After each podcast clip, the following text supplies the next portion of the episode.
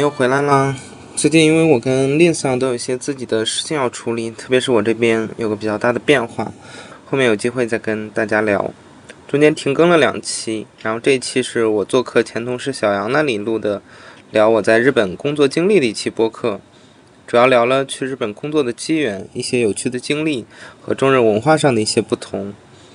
小杨是我之前在网易工作时候的前同事，现在他已经在荷兰 Booking 担任数据科学家工作三年多了，也欢迎大家多关注小杨的播客 Deep FM，相关播客链接可以看一下本期的介绍。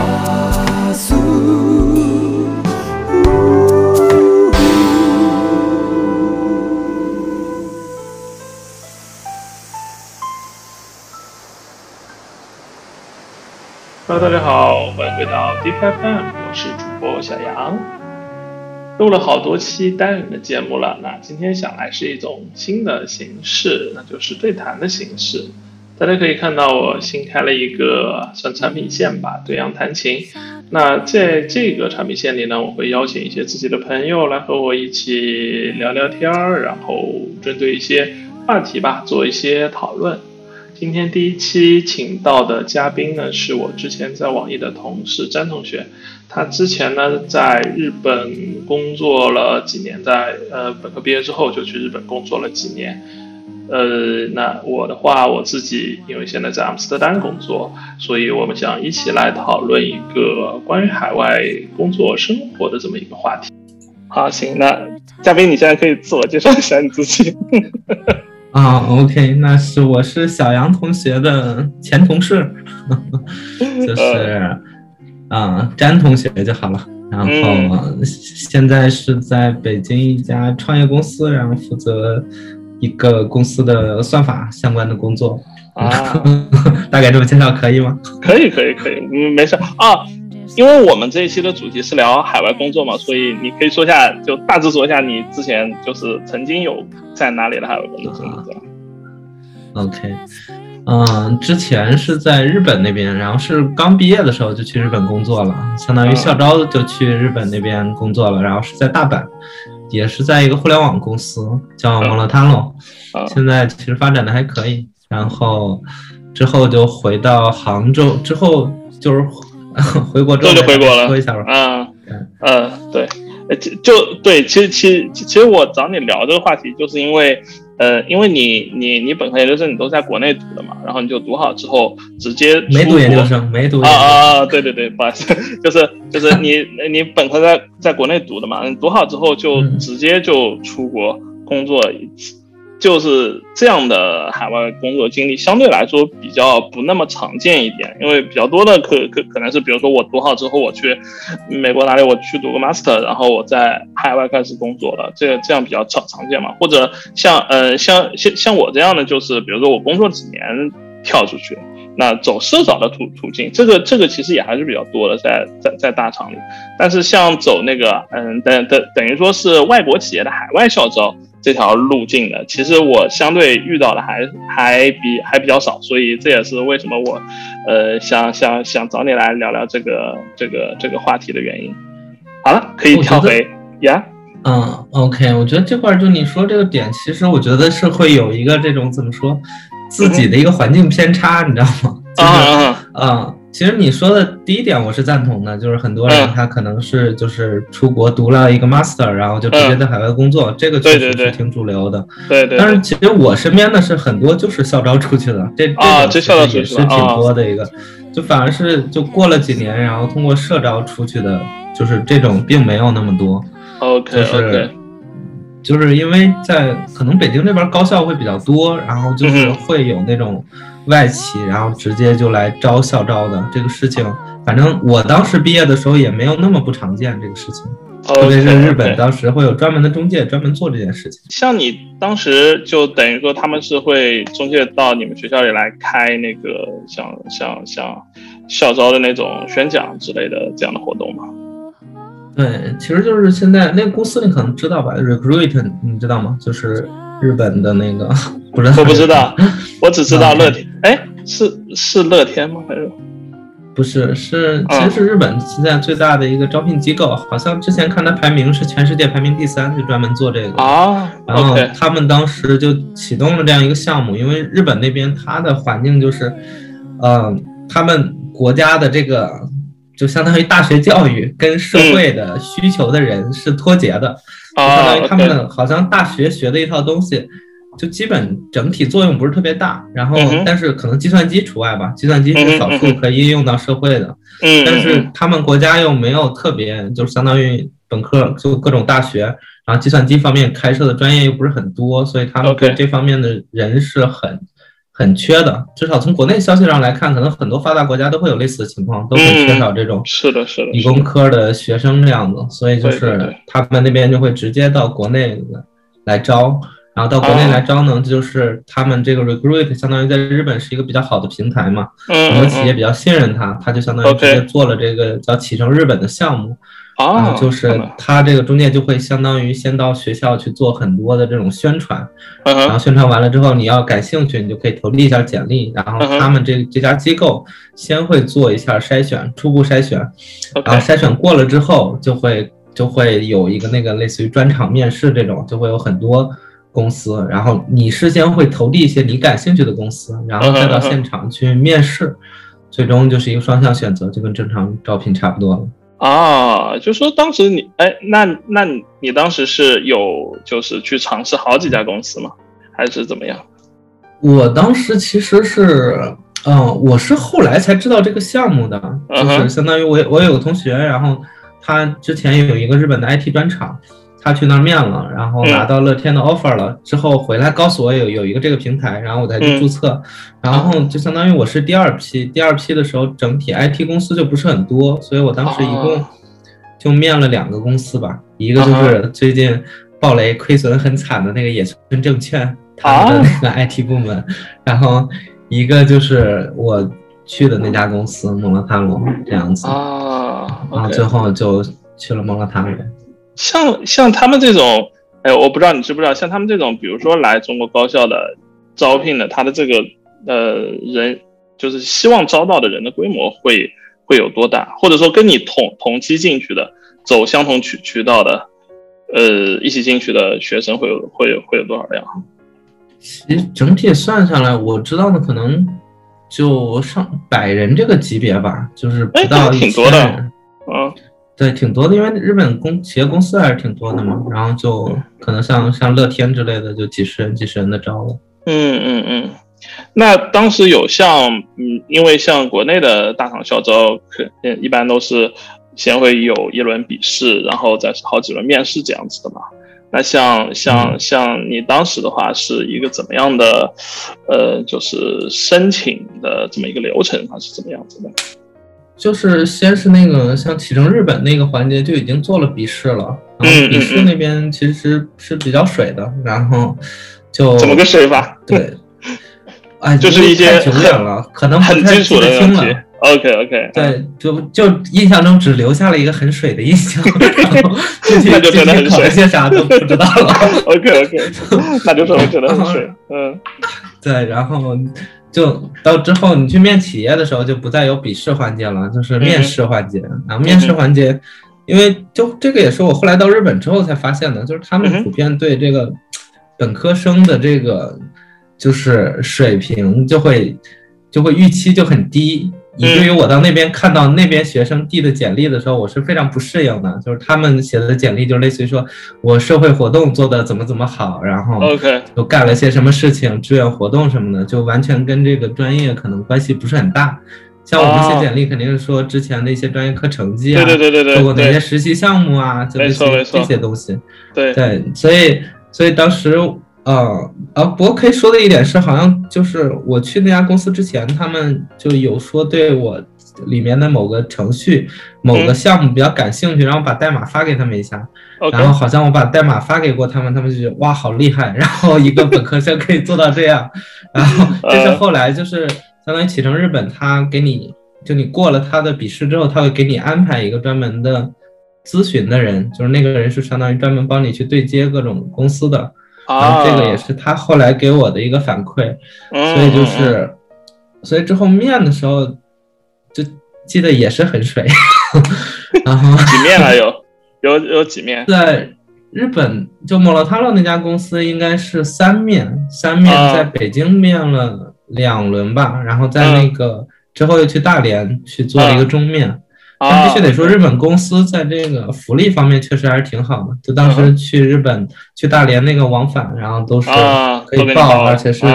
机票，就是机票和软卧吧。然后 什么住宿啥的也都是他们解决这样子。啊，嗯，挺好。然后野村证券当时面的轮数比较多，那个其实我面了得得有五六轮，然后当时都是在北京那那回那回面的。然后一直面到最后一轮，就是最后一轮之后，他还给我们又加面了，就相当于最后第五轮还是第六轮是加面的一轮，就类似于要从我跟他之间选一个。然后我记得问问的问题是一个很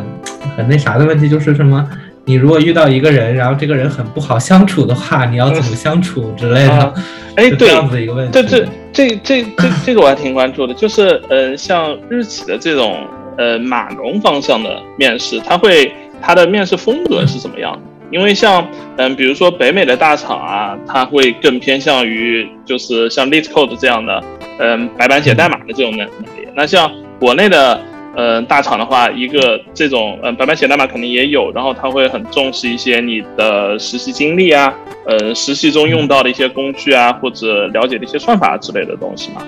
那像像像日本的这个这方面，他在面试中，嗯，你当时遇到的是是是有什么偏向的吗？嗯，哎，其实这个说来就还挺，就变化还挺多的，因为在中国就会一直在接受这种变化嘛。嗯嗯。就是在日本，我当年面的时候，其实是这种，嗯，大概就是整体聊一下这种算法、数据结构之类的东西，就是因为。之前跟你说了吗？代码发过，然后哎，其实最早那个前两个环节的时候，就是嗯，大概第一轮面试是那个启程日本去帮面的，就类似于他们那些机构来面，那些面主要是你的一些基本背景这种的一些你的学历啊、意愿啊之类这种东西。然后第二轮面试呢，就是会聊一些像这种算法、数据结构的东西。然后最后一轮面试呢。就大概聊了一点点技术，就是他讲了一当时很火的什么，呃，网网格计算吧，什么这种东西，就问你了不了解，就大概只聊到这种程度。所以这个是因为我刚跟你说嘛，日本其实对这种你刚毕业的本科生，他的期待值在技术方面的期待值，对，就不是很高，所以主要是可能更多看你的意愿背景，然后一个聊的东西就是不是 OK 这样子。嗯嗯嗯。但其实你刚说到国内现在的这个面试，其实其实变化还挺大的，就是 OK，现在是什么风格？现在就是就就其实人员的良莠不齐会非常的严重，可能校招的话会有一些这种基础能力的考核，社招更多都是偏向你这种技术背景，就是类似于项目背景、这个项目经历的一个嗯一个一个情况这样子，嗯嗯嗯，然后。然后其实写代码，其实这个环节已经写的很水了，就很少写那种很很复杂的数数据结构或者算法问题，更多是来 check 一下你这个人会不会写代码，就不要瞎说八道就行了。对对对对啊，OK OK，这个呃不不过这个会不会和嗯 比如说因因因为我们都是做呃数据科学相相关的嘛，data mining 相相关的东西，那比如说嗯。传统的前端或者后端 developer 的这种岗，他们可能在面试上的偏重会不会有所不一样？不过这个这个这个我不知道，我没有做过他们的面试。面试的偏重吗？对，就比如说他会更偏向于你的写代码能力啊之类的。不，哎，不过呃，这个这个不是重点，哎。但呃，就就刚刚刚刚才讲一个，我想引引申一个点啊，就是你刚才说到像日企，它对于本科生毕业的呃技术的期待不是特别强，那是不是就意味着进入企业之后，他会呃提供非常完善的，比如说培训机制这样的东西，来帮助一个嗯就相相当白纸的一个人进入职场，然后提升他技术能力，就是这一块是怎么样的？是这个就就确实会非常的 厉害，就是你进企业的前半年，基本上都是在帮你做培训这样子。OK，哎，那还是那还是非常长的。对，就可能到一三年的时候，当时 Python 还远没有现在这么火，然后那家公司主要写的是 Python，然后但是他们招的那个招的那个就类似于接地上写的是这种 Java 工程师，他们的主要原理就是说，因为会写 Python 的人太少了，如果你会写 Java 的话，可能接触 Python 也比较容易，这是他们的一个原理。嗯，然后进去的前三个月都相当于在做 Python 的学习，这样子。Python 的，他们自己会搞一套课程，然后你有的是自己来看，有的是人家来讲，这样子。然后前三个月都在干这个事儿，然后后三个月呢，就有一个月去轮岗，轮岗就是做客服，做那个物流。啊，等于说到到不同的部门去。那那对，那比如说到客服，你做的还是码农吗？还是？其他的不是不是，就纯粹跟他们的工作一样，就接电话什么的这种。对，但因为我当时日语不是很好，我好像没有参加这个环节。嗯，哎，那这那物物流各个环节都参加了。这是个什么原理？为什么需要？因为这样的方式让我觉得更像是培养一个管培生这样的人，这样的这样的人，而不是像马农这样的。但日本还是希望你了解企业运作的各个方面到底是怎么样的。对对，其实这个我觉得是跟那个企业管理理念有关的。就日本那边的理念就是说，你这个你要理解公司的每个环节是怎么样，就有点像，好像整体那边都会比较信奉丰田的那套精益的原理，这种就是在公司的每个细小环节去给公司做细小的改善，不是有一个。英文词也叫 kaizen 吗？kaizen 那个就是其实就是日语代表，对，就是代表在每个细小环节做改善这样子。OK OK OK。对，然后之后两个月还继续做了一些那个 on 叫 on job training，其实就还是在做一些 training 相关的工作，就是类似于去学习他们这套体系是怎么样的。所以就相当于你可能入职的前半年，公司都在纯粹的，就是类似于让你去培训你这样子。所以我当时回国的时候，跟我那个实习的老大去聊这个事儿的时候，他说：“哇，那这么搞的话，确实他们也不需要你这个就是本科有多强，反正对啊，正常培训六个月，你确实都能干活了。对啊，对啊，是啊，你这样这样培训，那等于说给你上一上一编程培训班这样的课。”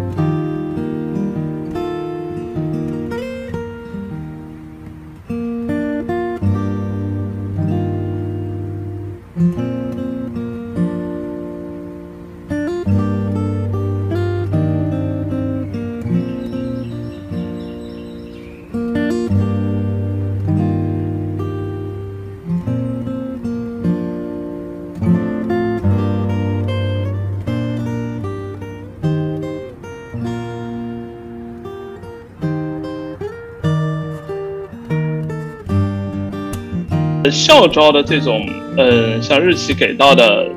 呃，薪资结构上面，就整个 package 上面啊，呃，是怎么样的？然后和你当时你，比如说知道你同学的一些中国的大厂的企业比起来的竞争力之类的是怎么样的呢？比如说有没有一些，呃，像工资啊、奖金啊，或者股票期权之类的东西？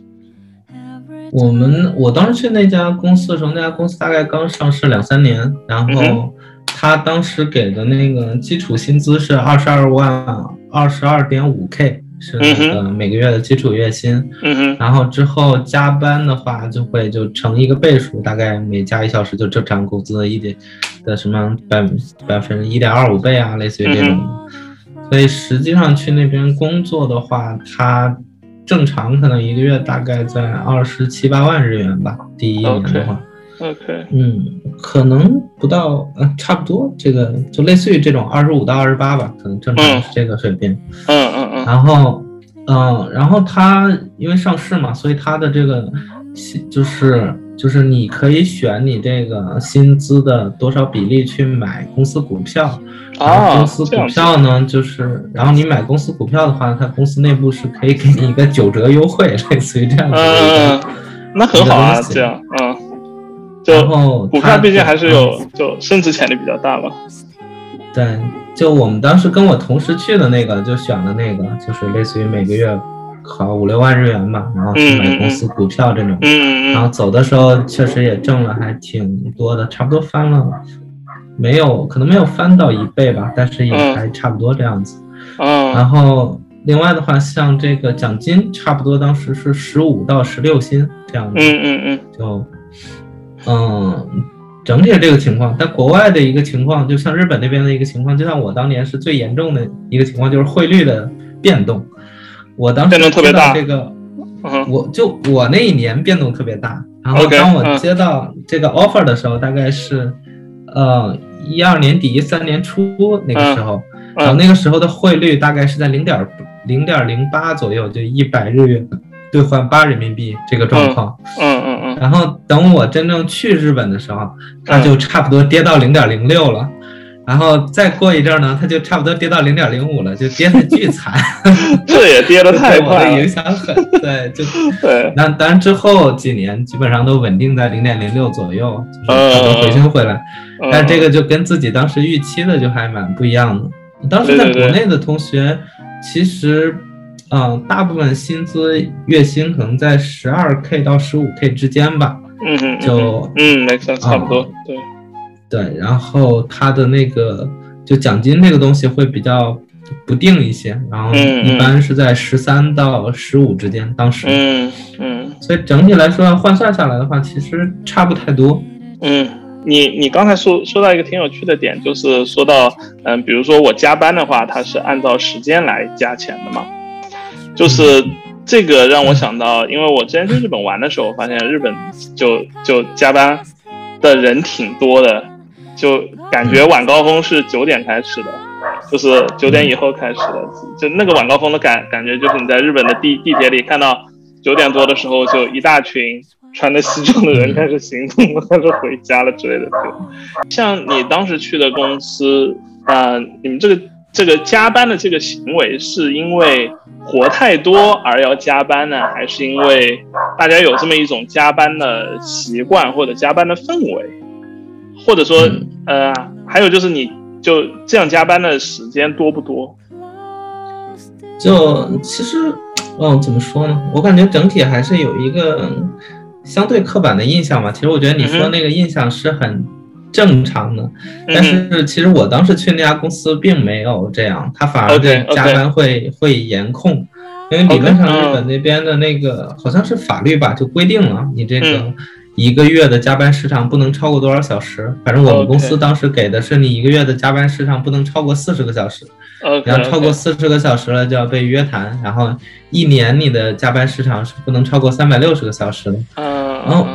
其实，嗯，整体来讲，加班的话，我当时差不多平均就加班在二十到三十个小时左右，嗯哼，就是整体感觉下来其实并没有那么忙，你就可加嗯可不加。嗯但是我毕竟单身嘛，然后那边也没有特别多事情可以做，嗯就是对。我我指的是说工作之余，对那还不如在那边看一看东西啊，对吧？是，然后嗯。这样的一个一个情况，然后嗯但确实也是有日本那边就是为了加班多挣一点钱的，这个其实也是蛮常见的一个现象，就是，嗯嗯但但就是就是我觉得这个是，呃，就外部来看会有一个印象，但你实际上在其中工作的时候会有一个完全不一样的感觉。就举个例子来讲，就好像外就是。可能国内的主流媒体都会讲这种九九六嘛，各种这样的情况。嗯，但其实我们之前在网易都有经历过嘛，并没有那么严重。对然后，现在，对现在在北京这边其实也也不是这个样子，就其实大部分还是完全你可控的一个状态。比如说我们现在能朝十晚七或者晚八都可以，嗯就嗯或者更晚，你自己想怎么样都可以。但可能在外界老看起来就是九九五、九九六，对对对但其实是其实会，可能就少部分群体带动了但整体的这个对认知。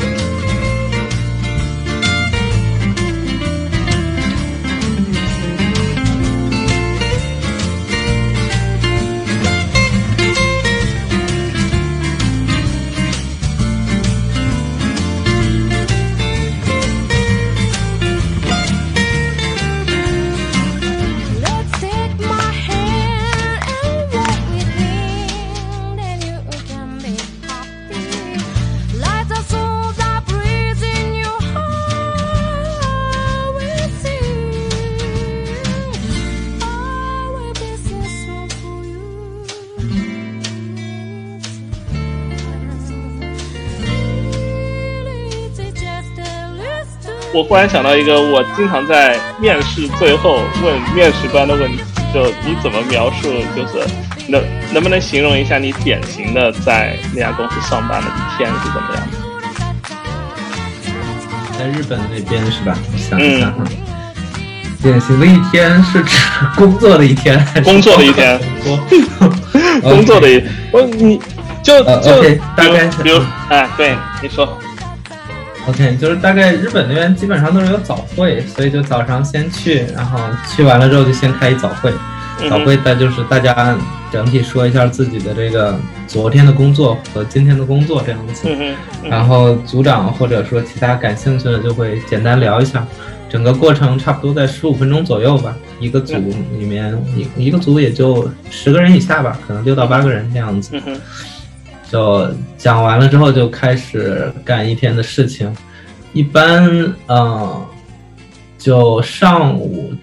就是他会有一些固定的例会，就一周的话差不多有个三四个固定的例会，可能一个是组会啊，一个是项目会啊，还有一些临时的会，差不多三四个会，这个会大部分都安排在下午。然后这是因为有一个咨询公司来我们公司给交流过这个事情，就是类似于说一定要保证程序员有半天的时间是让他们专注做事情的。OK，我们公司就规定下来，可能整个上午大家都不开会，就程序员这边都不开会，所以整个上午大家都在干活。然后下午干活的话，可能差不多到十二点，就因为日本虽然感感觉上比较严，但互联网公司其实还好，就是。其实也没有就规定一定到什么时间你才能去吃饭之类的，嗯嗯，但基本上可能大家十一点半嘛，然后到一点半之间，然后自己挑一个小时或者一个半小时，然后吃个饭出去溜达一圈回来，回来完了之后下午一般就会有个会，然后嗯，剩下时间基本上就是在工作吧，可能到晚上六点钟之后，然后就是你还要工作的话，就申请一个加班。申请加班就是他每隔十五分钟算钱，就是一个小时只要超过十五分钟都可以算钱。OK OK。对，但是要写一下理由什么的。不过有那个内部的 OA 系统，其实整体还是比较方便的。大部分就是差不多到晚上七点半八点，就理论上正常的下班时间好像是六点吧，我有点记不清了，不是六点就六点半。嗯哼。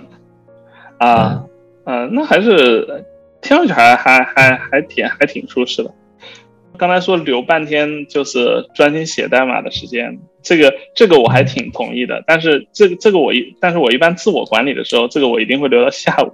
因为我觉得上午的时间真的只有一点点，上午的时间就感觉就感觉一下就过去了，但是下午的快装的时间会会会更长一点儿。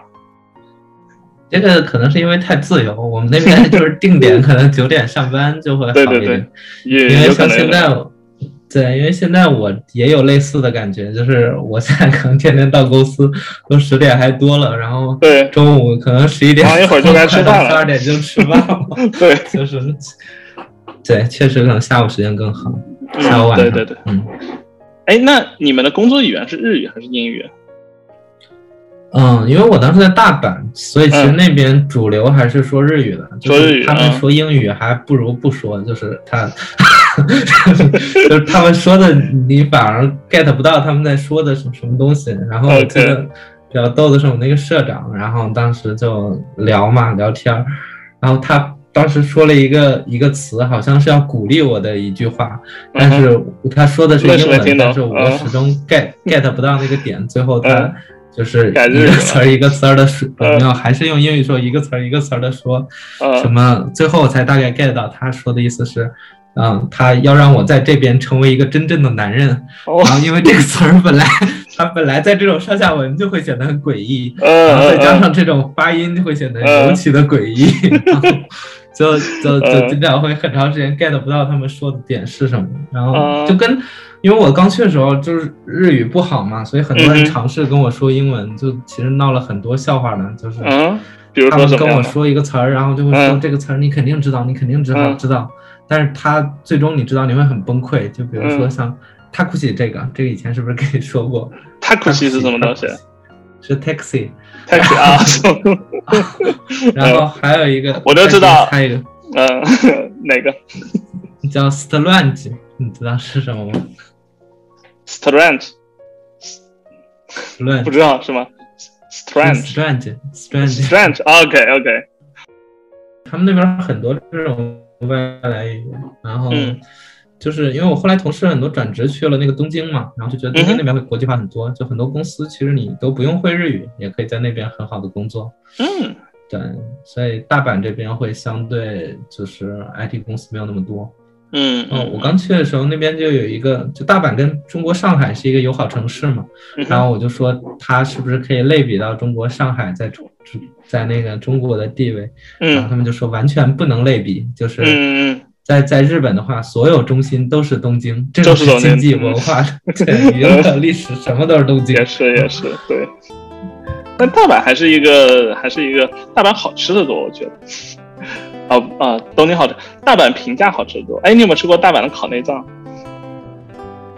应应该吃过，我吃过那边各种很奇葩的内脏，然后就是那边会生吃各种很奇葩的东西，比如生吃鸡心啊，生吃马肉啊，生吃牛肉啊什么的。嗯，基本上去那边吃烤肉都会有一个环节，你要生吃某种奇怪的肉，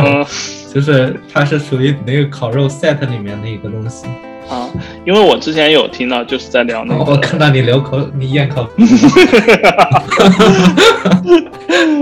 我因为我之前有有有听那种日本节目，就就在聊京南两地的饮食文化的差异嘛。就是东京呢，因为它就像你刚才说的，它它的它的国际化非常好，然后它是所有东西的中中心，所以它会有很多呃融合性的美食文化在那里。就比如说你在东京可以吃到很正宗的。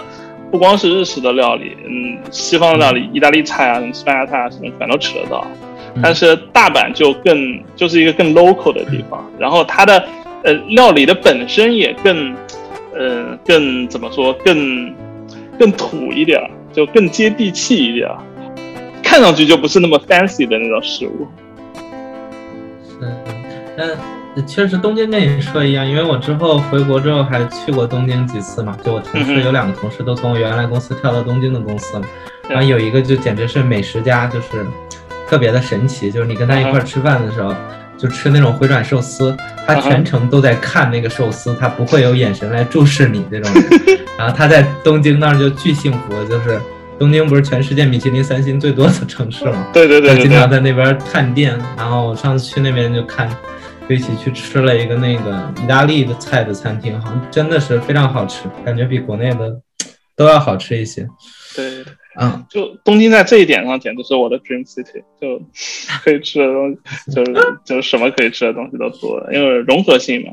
其实就是融融合性的城市，它的就是就是好，一般来说美食就会非常发达，就各种文化交融。哎，那你去？去日本之前你会说日语吗？我其实之前是没有学过的，啊哈。但当时就拿到这个 offer 之后，就是日日本那公司就相当于给了个福利，那个福利就是他们帮我请了一个这个一对一的日语的外教，然后教了大概三个月这这样子。但是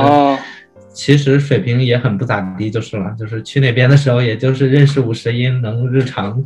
稍微聊个天儿，也就这个水平，可以了。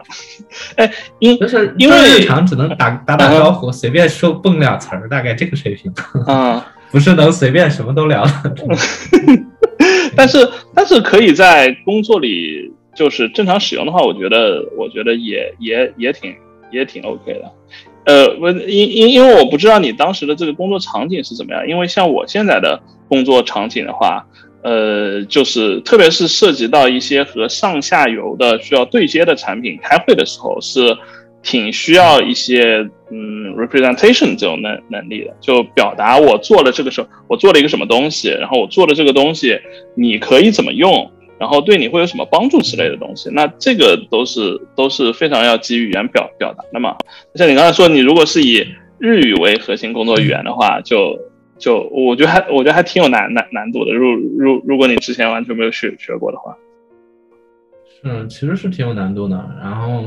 所以之后在那边的时候，可能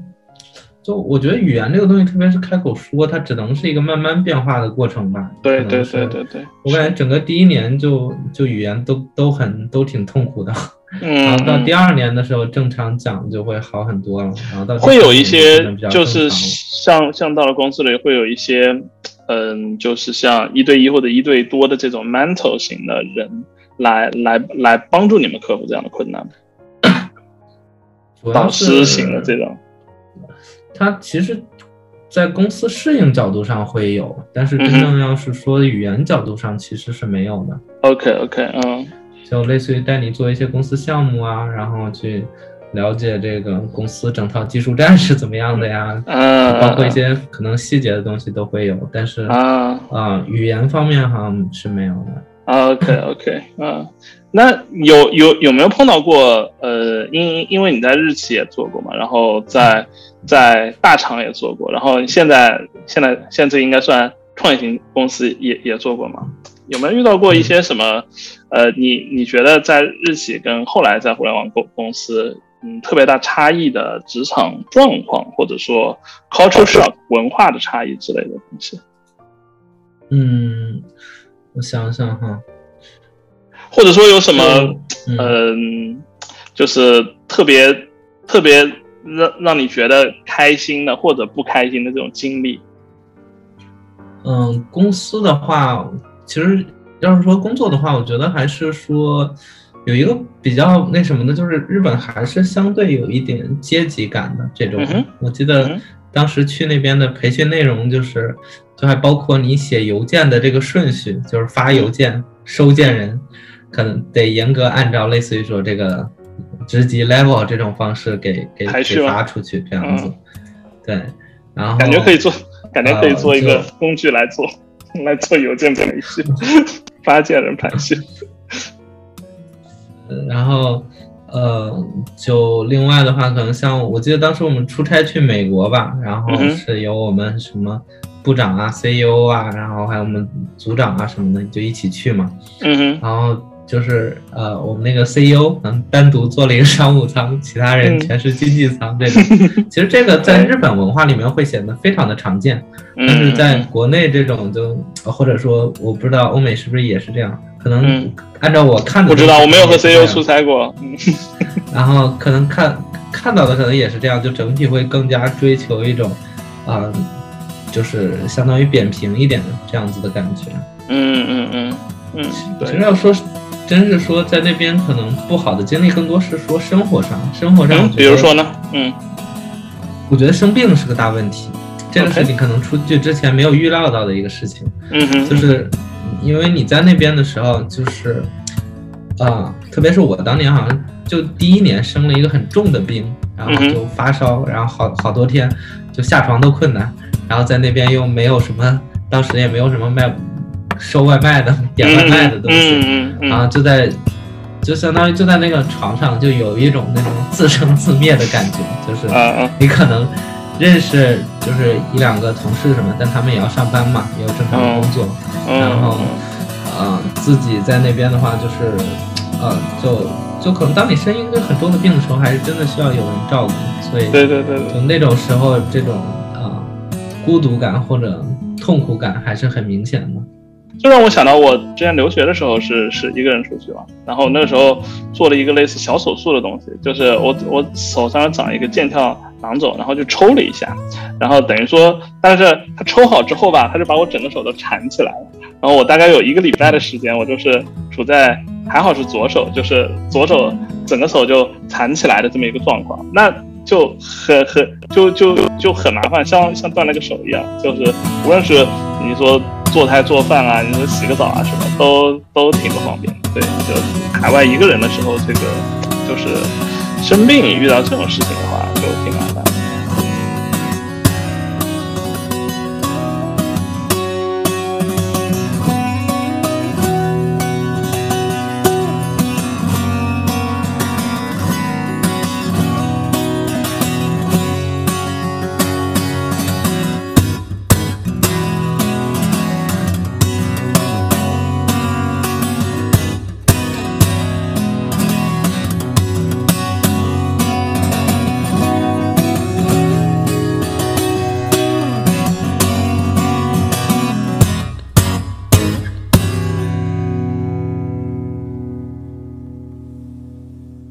来聊聊生活吧。当时，当时你们去是有统一给你们租一些房子吗？还是让你们自己去找找找房子住，还是怎么样？这个日本那边也还挺好的，就是他们那相当于是 HR 部门的人，然后直接带着去找房子，这么棒吗？对，因为嗯对，因为知道我们日语不是很好嘛，然嗯后嗯带就跟着相当于跟着那个中介，然后他，然后还有我，然后我们三个人就一起去看各种房子，就跟自己去找房子一样这样子。嗯嗯嗯后来后来你是嗯你是租了一什么样的房子？是是你一个人住吗？还是还是跟人合租这样日本都是基本都是一个人住。？OK OK 他会有这，他就这方面就相当于很多公司就都是做这种单身公寓的，就这种单身公寓是特别的多。OK OK 嗯然后，但我当时那个地方，我本来觉得住的还挺不错的，然后直到我给我一朋友看，然后他说：“哎，你们这个好像当时那个汶川地震的时候建的那个建的那个什么移动板房啊。”然后看，感觉还真的有点像。OK 呃对，但整体住的其实还可以吧。然后嗯我特别喜欢，因为日本到处都是樱花嘛。我我嗯当时住的那个单身公寓旁边就是一个那个很日式的那种河湾，就嗯是在上面有一个高高的堤坝，然后中间是一条河，河里面是啊那种绿草这样子，就是啊很日本动漫的那种感觉。然后嗯就那个绿草上面又种很多的樱花，所以一到樱花季的时候，整条路都很漂亮。然后樱花下面就跟很多看的剧很像，就有很多这种大学的人，然后就在那边去去聚会啊、野餐啊什么的。然后天天回来会在那儿看到有小孩在那儿踢球啊，嗯非常生活化。嗯嗯嗯，哎，你在你在日本踢踢球吗？日本的足球氛围应该应该应该挺好的吧在？日本的时候嗯，日本日本时候其实也挺难的。当时我们公司的足球还是我组织的，就是这样吗虽然大家都很对，嗯虽然大家都还挺喜欢的，但是其实就是跟我感觉这就是真正怎么说，就结婚了的人和那个没结婚的人的区别。结婚了的人都有自己的生活重心嘛，对对对对对，然嗯后在日本那边来讲，又不像中国，可能干程序员这一行的都是年纪非常轻的人。他们那边，我当时去的时候，可能平均年龄肯定是三十多，然后可能得三十四五左右吧，可能是这个样子。嗯嗯，所以就是都比较生活嘛，就对对对。说了住的，那吃的呢？你那个时候哦，不过你一个人，嗯你会自己做吃的吗？还是怎还是怎么样？出去吃？会自己做吃的。我啊说实话，日本吃的还是挺好吃的，嗯 不要不要咽口水啊。然后 就是，嗯，不过吃多了还是会想自己做，所以我嗯其实每周末都会做一些这种国内的菜，就比如说有的时候是小火锅啊，有的时候是自己炒个菜啊什么的，嗯，还自己在那边做麻辣香锅什么的，请同事过来一起吃。嗯 就很就很简单的，就是反正给它煮熟了之后加老干妈炒就好了，非常暴力的做法。呃嗯对对对嗯，日常在那边吃的话，就是嗯，早上的话，我还吃麦当劳早餐还挺多的，啊。对，还有我 Seven Eleven 也不少。我我我每次去日日本，我就最爱在全家 Seven Eleven 买早饭吃，你是吃什么什么类型的？就各种小蛋糕啊，什么三明治啊，或者是那种啊饭团啊之类的东西，就挺好吃的，我觉得。是确实，我觉得日本那边甜品真的做的不错。嗯，啊，对，是，它甜啊，是的，啊，在然后在那边就会吃了早餐，就会吃那种以前看蜡笔小新看到的什么纳豆饭这种神奇的东西。嗯，嗯，哎我跟你说我那会觉得还挺好吃的。我好像在日本，我从来没有吃过。我去日本玩的时候，从来没吃过纳纳豆饭。我唯一一次吃纳豆饭，是我去匈牙利玩，我不知道为什么，就脑脑子抽了。我去匈牙利玩之前，我在研究匈牙利有什么好吃的，然后发现一家评价很高的，居然是一家日料店，然 后我就去吃，然后说那家店就最有名的就纳豆饭，就就点了一碗纳豆饭吃。你爱吃纳豆吗？就是那种就就就搅很久之后的那种拉丝的口感。啊，我觉得我听说我吃的是是那个什么，我我没有搅成那种状态，其实。哦，我感觉那个太费时间了。对对对对对。就那个那个，他要搅搅搅搅搅搅搅半天，搅出就一种拉丝的 feel。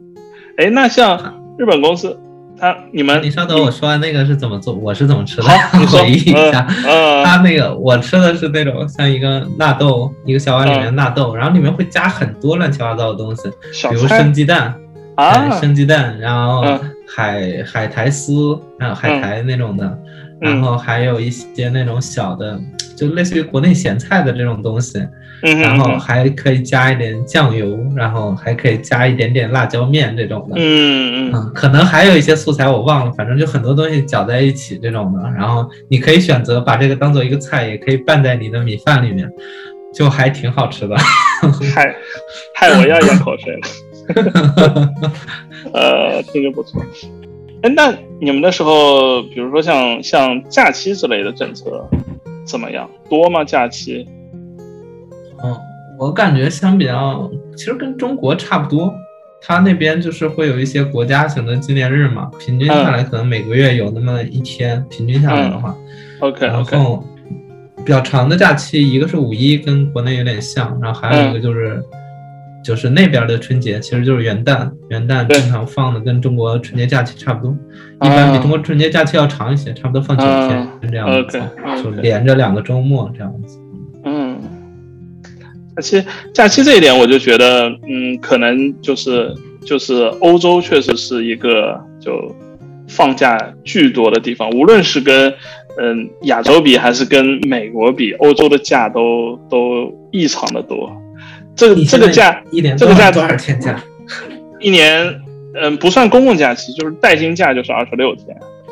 带薪假就是二十六天，我的对对对，就是就然后然后再加上公共假期嘛，荷荷荷兰相对来说是一个公共假期比较少的国家了。那像德国，特别特别是德国南部，它的公共假期和宗教假期就特别的多，所以就会导致就隔三差五的就会放个假。然后和一些欧洲公司合作的话，到了夏天以及圣诞季的时候，就会经常找不到人，因为很多很多人都会。都会出发去去去度假去了，所以就就这个这个这个欧洲的特点嘛，我就不不过我觉得很有可能就是因为欧洲都普遍比较冷，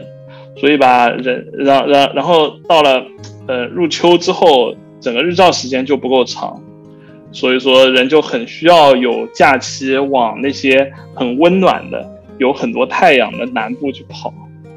这就导致了，就是对欧洲的欧洲的这个假期特别多。这感觉有点世界各地都一样嘛，像东北人很很爱去海边一样，去三亚。对，是的，海谁不爱阳光沙滩呢？真是。对，欧洲人民就爱去西班牙晒太阳。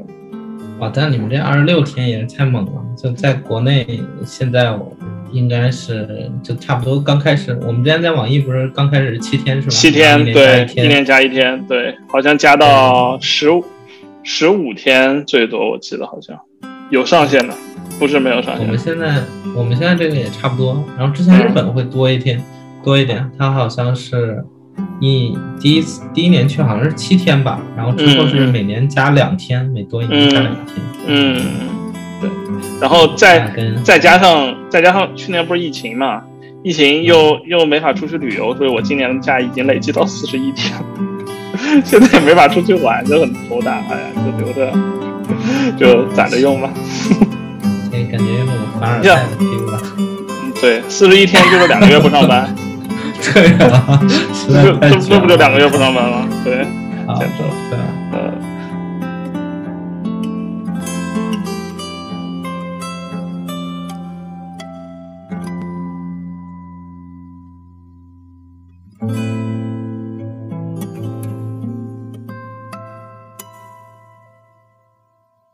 遇到过什么很难忘的同事吗？嗯，其实还蛮多的。说实话，就是对你特别好的人有没有？帮助特别大的人生导师？啊，可能有俩吧。一个是属于就是纯技术上的，就是类似于说，就有点说，可能是把自己引入门的这样的一个一个人。然后他就是，啊。就就相当于他是感觉很典型的日本人的那种感觉，对自己的东西特别认真负责，然后，嗯，就很很程序员吧，就很多东西他自己都会想探索一下，这种是属于比较好的那种程序员。然后他当时就是帮我做 code review 啊，什么东西都会做的特别细致，然后人也特别 nice，嗯，特别的细心这样子，嗯嗯，所以，嗯，对，所以他整个印象还是比较深刻的，就是相当于，嗯，就有一种，就之后我不是去网易那边嘛，然后我就会感觉到很多东西上手就会非常的快，就是像这种。像像 Bash 啊，Spark 呀，然后各种东西，大数据和那种程序，嗯，在那边可能有一个很好的入门这样子。嗯嗯嗯嗯，对你你这点说的就就就让我想起来，就是因为当时我们在的那个组，其实呃。我们的工程规范不是特别好嘛，然后后来你来了之后有介绍，包括像像像 Git 的东西，然后做 code review 之类的东西啊，做版本管理啊什么东西，然后慢慢规划就我我我觉得还挺挺好的。这个在我包括现在的工作中的整个嗯个人的工作规范上吧，即使。可能我的组里面其他人不一定所有人都这么做，但是这个在对我自己的项目管理上，我觉得都是一件挺有帮助的事情。另外一个是我当时的那个部长，然后他给我留下印象比较深的就是他不是那么日本人的一个人，就是他他的这个状态有点像德云社里边的人那种感觉，就是他很逗。他虽然是个部长，但是他完全看不出来他是个部长，就正常的日本人的那个部长还是就部长的意思，就是类似于说一个就 IT 部门，然后这个部门的老大，市场部部门老大，类似于这种。他当时是市场部，他之所以是我老大，是因为我们之前那个数据分析部门本本来是属于那个 IT 部的，但是之后就划分到市场部那边了，然后就他就成了我们那个老大，然后他就是就比如说他坐在凳子上。呃，我先说一些很不好的点，就是他坐在凳子上，会会把一个脚放在另一个屁股下面，这么 这这一个很奇怪的姿势这么坐着，然后他就会在那儿抠脚，就在办公室就这么干，然后，嗯，然后他整个人呢，就是他他运动非常的好。就是他，这听上去不像一个运动很好的，这听上去像是一个大叔。呃，对，就是他是一个很多气质融合在一起的一个人，非常的有意思。嗯，啊，还还说过什么？他去印尼那边打车，然后打不到就打摩托车，然后后来才发现那边很主流这种打摩托车，还遇到抢劫的了，就很神奇的一个人。他是说他，嗯，就之前就找到第一份工作是因为他，他那个。啊，这个记得不是特别清楚了，反正就记得是说他的那个棒球打得特别好，好像还还是校队的还是系队的，反正运动特别好。然后他主要气质的不一样，就是他会跟你开各种玩笑，他会跟你做各种相对亲密一些的动作，这些是在日本那边很少见的。我记得当时我要走的时候，然后完了之后再跟另一个人说话，然后我在跟他说跟那个人说话的时候都没有看见他，然后他就侧向把我抱。抱住，然后把我抱一段距离，然后再回头跟我笑，这种的，就是很 OK OK，嗯，很很很很跟你印象中的日本人差异比较大的一个一个状况。是大阪人吧？听上去，嗯，不太确定。他住的那个地方叫尼西诺米亚，然后是属于兵库县，就很挨着那个大阪这边。嗯，其实我们公司办公那个地方主要也在。冰库只是离大阪特别特别的近，然后公司主体也挂在大阪。啊，OK。然后，嗯，整体的感觉还挺，就感觉其实在这个社会上，很多感感受可能还是就是个体化的，就你会很容易建立一个群体的印象，但是你真正跟他相处的时候，才会发现其实每个个体都会有他很不一样的点，就跟你的群体印象差别还蛮大的。对对对，没错，是。我到目前为止，我有就是在在在 Booking 这边，我有有过两个 leader 吧，一个 一个是一个就是特别符合 stereotype 刻板印象的意大利人，是一个呃热情奔放，然后永远在笑着的这么一个 leader，然后现在的现在的这个 leader 吧，他是一呃他是一特别阴郁沉闷的人。呃呃，然后就这就是我要说的点，就是我就是因为他的阴郁沉闷，然后他英语说的挺好，所以我一度怀疑他是一个，比如说是英国人，或者说是靠近北欧那边芬兰啊之类那样的人。结果一看他是一巴西人，我说你这么热带的地方，那搞这么硬成分合适吗？呃，看看他在欧洲待了挺久了，嗯，合理合理，就是冻的。哎，我其实有点好奇，就意大利人为什么那么开心呢？我去意大利旅旅游的朋友也说，去那边的人就感觉对那边印象很好，大家很热情，很我觉得开心。我觉得这这个有点就是高晓松说的这个地理决定论的这个这个味道吧，就是因为意大利，意大利它本身就是一个呃，在欧洲它就是一个阳光充沛。人又长得好看的这么一个地方，所以说吧，呃，这然然然然后它的农产品物产丰富，物产丰富呢，就导致了它的这个食物很好吃。你就想，就是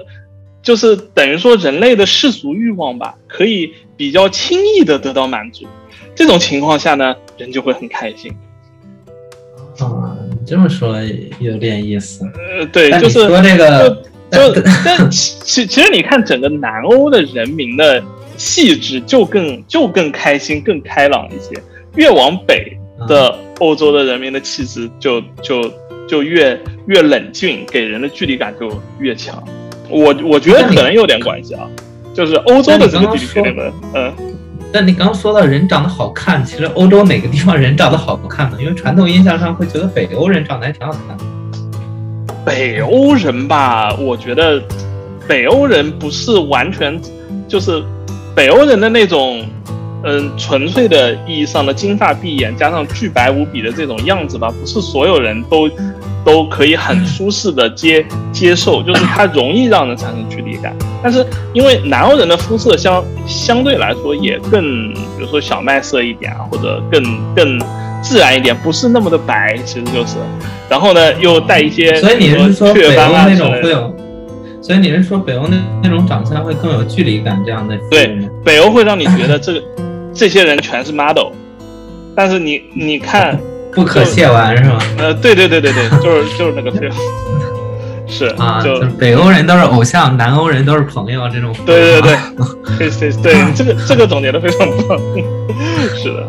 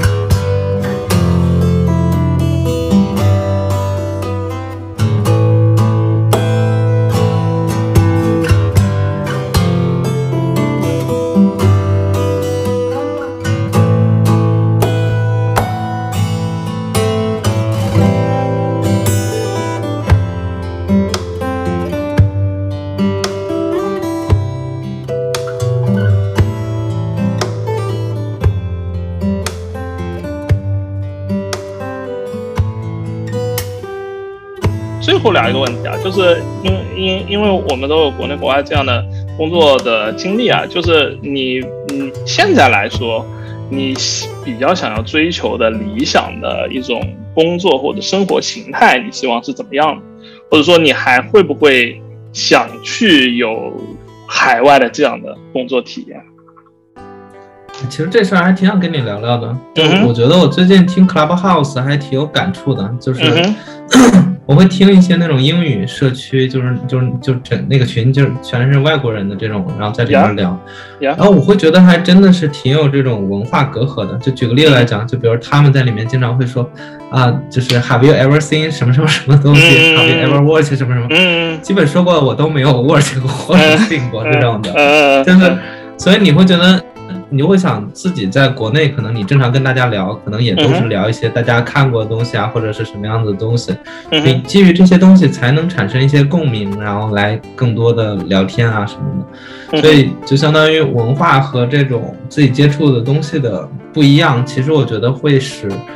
嗯，自己在海外的生活可能没有像在国内这么的。就自如一点，我这是我现在的想法，但这个肯定跟个人相关，因为我是还相对比较喜欢社交一点的，可能很宅的时候还好很多这样子。对，但 对，但客观的讲，客观的讲，我会觉得我自己还是想去国外看一看的，因为我觉得在国内的话，信息获得的信息会有偏一点，然后在海外来讲的话，它会有很多这种，呃，给人不一样的思考吧。就举个例子来讲，嗯，我之前去日本这段经历给我最大的影响就是，呃，你对年龄的观感会比在会跟国内的人会很不一样，就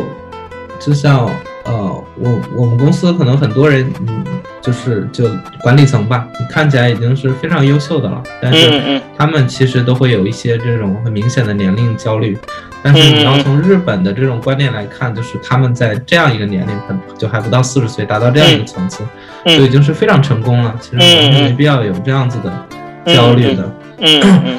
就是如果你始终在国内这个环境，你可能自然而然会认为这种焦虑是正常的。但你如果接触到海外的这种环境，你会觉得哦，OK，嗯，现状可能是这样，就因为中国现在是在一个变革期，然后嗯嗯，就会产生很多的机会，会增加大家的焦虑感。但是如果将来的方向，是发展的越来越好的话，那可能是日本，可能是美国，可能是欧洲，但整体大家的生活状态和心理状态其实都是不一样的，所以也会给自己的这个心理带来很不一样的感觉。这种感觉是你不出国可能很难获得的。这样，嗯嗯嗯，没错没错没错。对，所以说，如果说之后要出国工作一段时间这样子的机会，我觉得我我很有可能还是会去的，但肯定就会。不会再去日本了。嗯，对对对，换个地方。其实我是觉得，就是嗯，像我们做的程序员的工作，特别是像我们现在做跟数据相关的工作，我觉得更加是这样子的。就是某种意义上来说，是挺具有这个呃工作地区的这个变异性。就是嗯，我可能不一定要局限在。嗯，某一个某一个具体的位置、具体的城市来做这样的工作，就是能提供工作机会的地点会非常的多，range 非常的宽，你选择面会非常的宽。这个其实就是，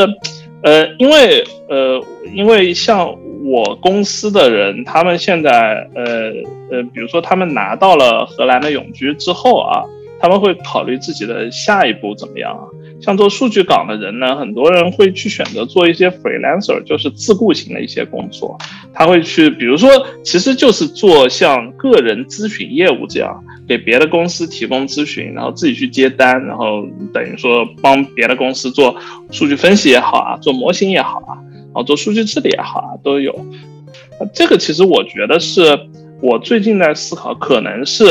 呃跟。跟这个数据挖掘相关的岗位，可能的一个未来的出路，就是除了我说，比如说我我我回到大厂去做 P 八 P 九 P 十这样子之外啊，就是更具有自己的生活性、更具有灵活性的一种一种工作方式，就给你的人生带来了更多的更多的选择性。因为这个，我我问个问题啊，就是你首先呃。嗯，我两个问题，主要是一个是说关于数据的这个安全问题，就是因为我们公司是做金融科技的嘛，然后其实数据是看得很重的。你可能也知道那个联邦学习，就 Google 搞出那套东西，就是互相数据不互通，然后来你来来来把模型做更好这种方式，就是其实这方面在国内可能是越来越重视，就类似于说这个数据的安全这种，如果交给一个外包，它。嗯，就是你你去帮他做一些事情，他给你开放多少的数据权限，这个是不是一个会影响的东西？然后这肯定是，嗯，对。然后另外一个就是像 to B 公司，就像你这种业务更多是 to B 的这种情况嘛？对，因为我们公司也做很多 to B 服务，就是 to B 它的一个问题就是。你是不是能够跟他建立一个稳定的这种合作关系，对吧？就是你有可能接一个大单，然后一下就活得很好，但是一下就是也有可能这个单就没了，然后接下来又没有很好的单，这样子，就是会有一定的不稳定性的风险。你怎么看这俩问题呢？呃，倒着来说好了，先说这个不稳定性，这个这个不稳定性的风险是所有自由职业一定存存在的，因为自由职业它的主要。刚才说的那些其实都优优点，它的灵活性啊，它的配比较好啊之类，这这都是它的优点。它的缺点其实其实就是不稳定性。呃，但是我是觉得，就是呃，在数据科学这个领域，因为它的能给的每一单的薪资回报是，嗯，比普通的你的自由职业是要高的，所以这会在某种程度上抵消它的不稳定性带来的风险。不稳定性带带带带来的风险，说说到底就是你做了这一单之后，我没有这一单，我的生活就会变得很成问题嘛。但你如果这一单你给我钱足够多了，我即使一段时间我没有单子，我的这个不稳定性的带来的风险也就降低了嘛，是吧？那呃还那还还有一个就是呃一般来说这种自由职业人的职业发展，它依靠的就是当你做好了一单之后，嗯这这个做好的单子会。帮助你 reference 到其他嗯相关，比如说垂直领域的，或者说横向的朋友的朋友的推荐，那这种时候带来的单子，它的它的延续性是会是会更好的，就是你和他之间建立的这种嗯信任的关系，是会随着即使是你给他介绍的人做单子的反馈很好，你和他之间的呃这种信任的关系也会。得到增强，那么你在之后做单子的时候，就他如果有类似的需求，他也还是会来找你。那这其实也也是一个维护的一个过程，就是说你的工作本身就是维护你的以前的客户的这么一个过程。还有一个，哎，第一个讲到是什么东西来着？第一个讲到数据安全，往往来说就是看。那个甲方的公司的需求了。那有的公司它本身有很好的数据安全治理，它给到这种外包的时候，就会先做一些透明处理。那这个其实，在在在数据科学家实际的操作过程中，就就已经不会带来影响了。OK，我其实想说的点是，嗯嗯，一个是因为就是嗯，可能可以说，比如说第一个点吧，就是说。这，你比如说你自己接的单，大概是接什么样的单？是就首先我是认可这个数据分析这个领域是一个很大的一个领域，然后我自己其实也还挺关注那个叫 Palantir 这家公司，嗯嗯应该知道这家公司。哦，知道，嗯，对，就是类似于说，如果很大的公司，它就这个公司它有自己的需求，可能会有一些他们可能需要的是类似于像 Palantir 这样子的公司提供一个。很大的一个专业的解决方案，这种，嗯嗯嗯，然后你要像普通的公司的一些数据需求，你可以像，就比如说阿里上的这种中小型商家这种的，嗯，他可能会淘宝自己会做很多，然后还有像国内像微盟啊之类的，会帮他们去提这种运营策略。所以说，那如果是说自己独立去做的话，那你的目标群体大概是什么样子的人呢？呃，这种一般来说，呃，这个这这这个其实就就像你刚才说的，特别大型的公司，它会采购非常专业的公集团型的服务，或者说他自己去养团队来来做这件事情。特别小的，他其实这个需求并不强烈，所以说显然定位上来说，肯定是一些偏向于中型的。或者说更偏向于传统的企业，更偏向于传统的企业，就比如说，你比如说，呃，服装的零售商啊之类的，比如说 H&M 啊之类的，它可能会有自己的 数据科学的团队，但是呢，它的团队的，嗯嗯，人员的配置可能并不是很多，可能一家大集团可能只有十来个人的团队。那这就会导致他经常有很多活他是做不光的，他需要一些呃数据分析的报告，呃比如说特定区域呃销售的预期啊之类的，他需要这些报告的时候，他没法按时得到，那这种就产生了一些可以溢出的单子来做，这这个这个这个呃呃这个再加上就是他们不是互联网企业，所以说它本身的数据的基础建设就不是那么的。呃，不是那么的好，所以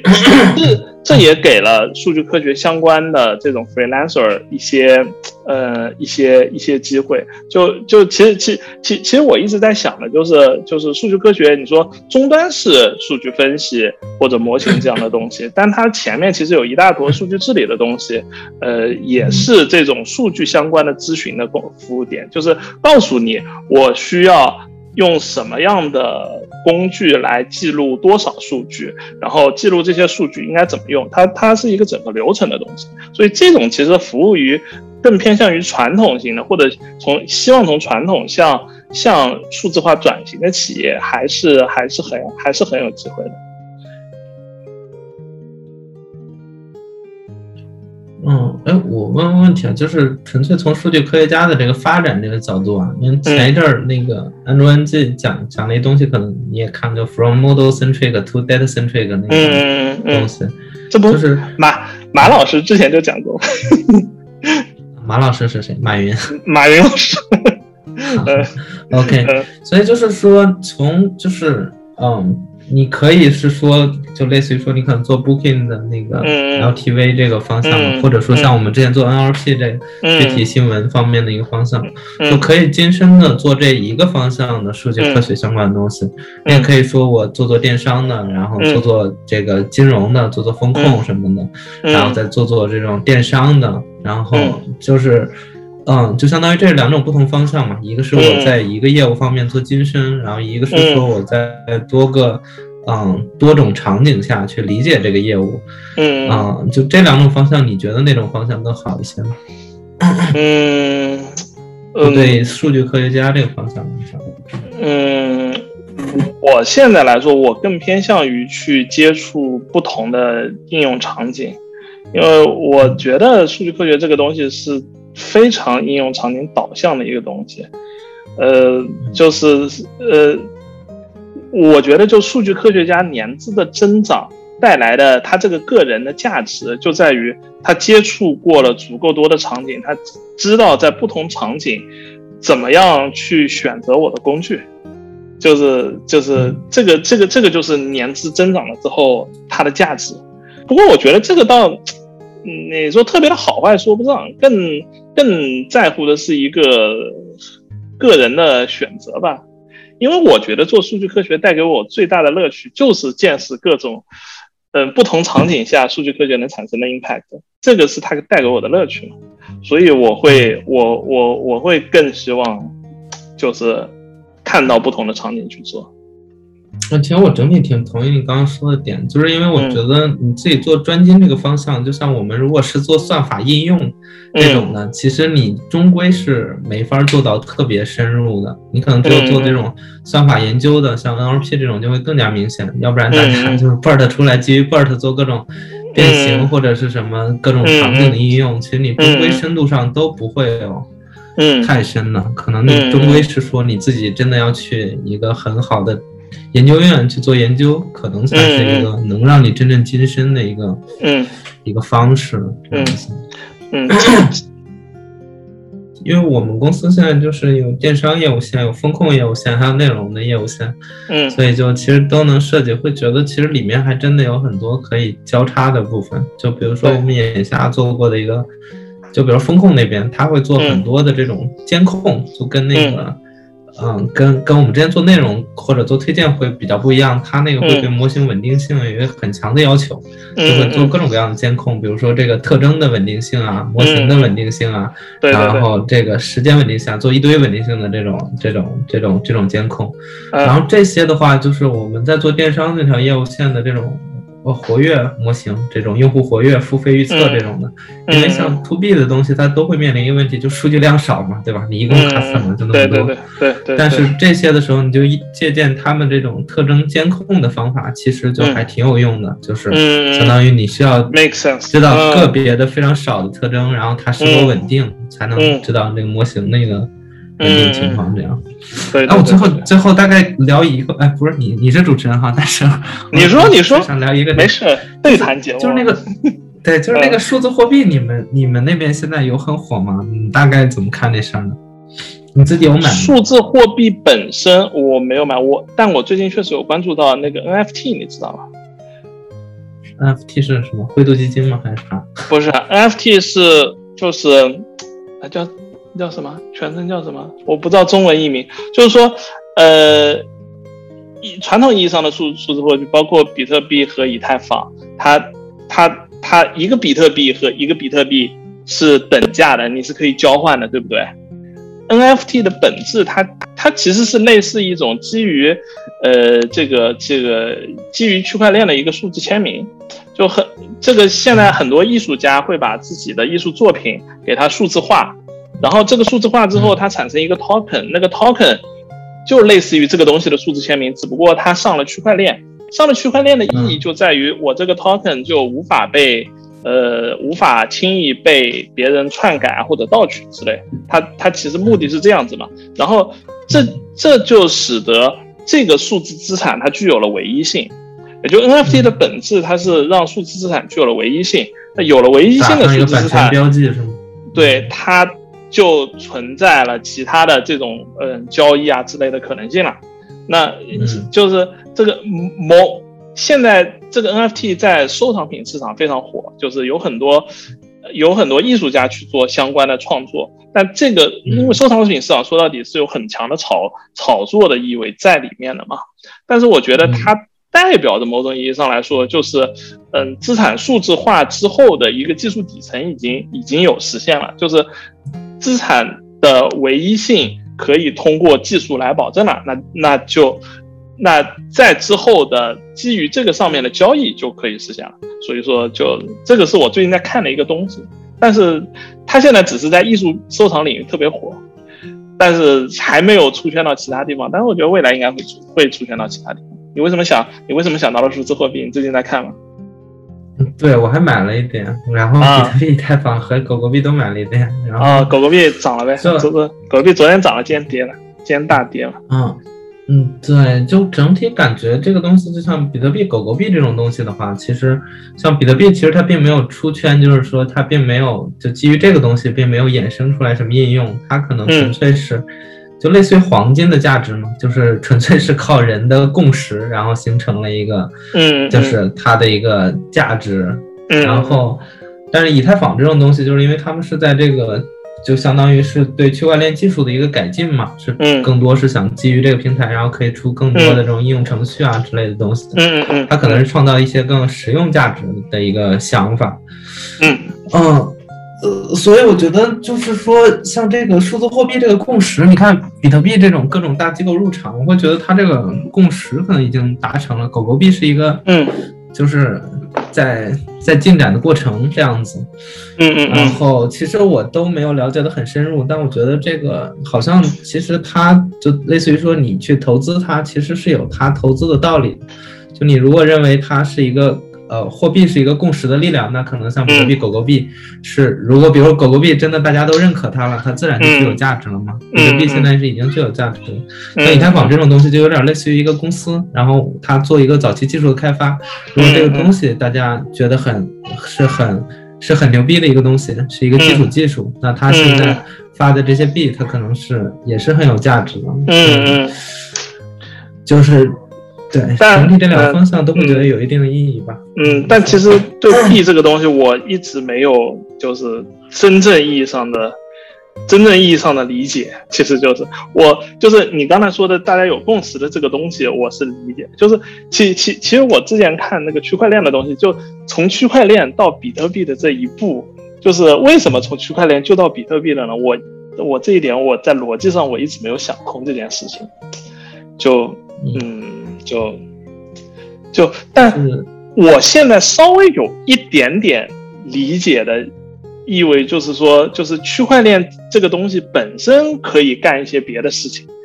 但是区块链产生新的区块有成本，这个成本需要使用某种东西来支付，那这个用来支付成本的东西，就之前就是就是各种币，就是什么币都呃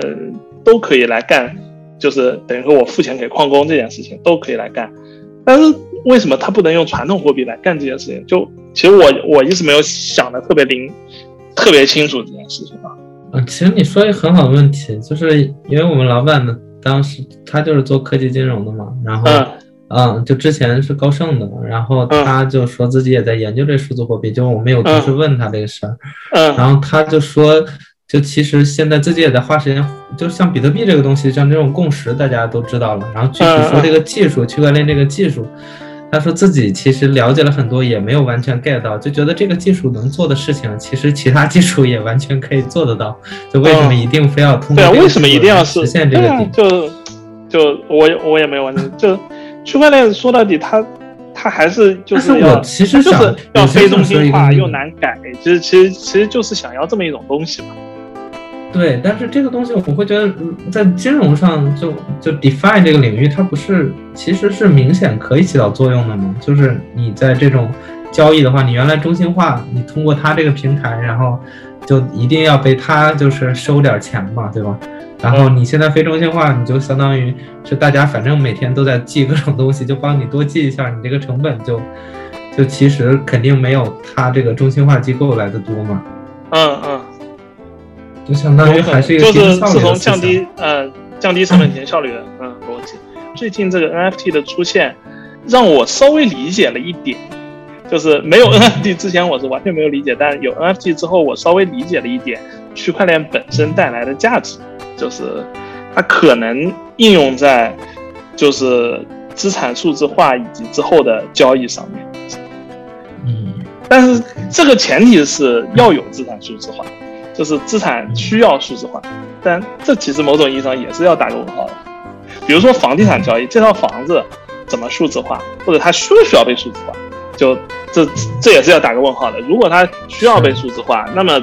区块链提供了这样一种可行的方案，就现现就现能在这里，那其实我觉得是一个很有价值的事情。但是就 前提打了一个问号。嗯，是。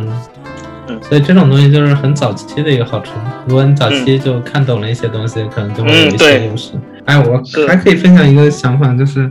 这个是也是我们这边那个呃，就是人聊的一个想法，就是嗯。就其实现在政府对这种数字货币，比如比特币吧，它的一个态度是非常暧昧的。对大部分政府来讲，嗯，就是相当于它的一个前提也是对于这个共识的一个想法，就是类似于说，如果大家就明面上很支持这个东西，那就也很被动，就是因为它可能会冲击你的法币。嗯，但是你如果就就直接禁掉它，其实也有很大的风险，就是万一这个东西在所有其他国家产生了共识，然后在你们国家就。就你们国家就没有这个东西的储备，这个也很被动，所以就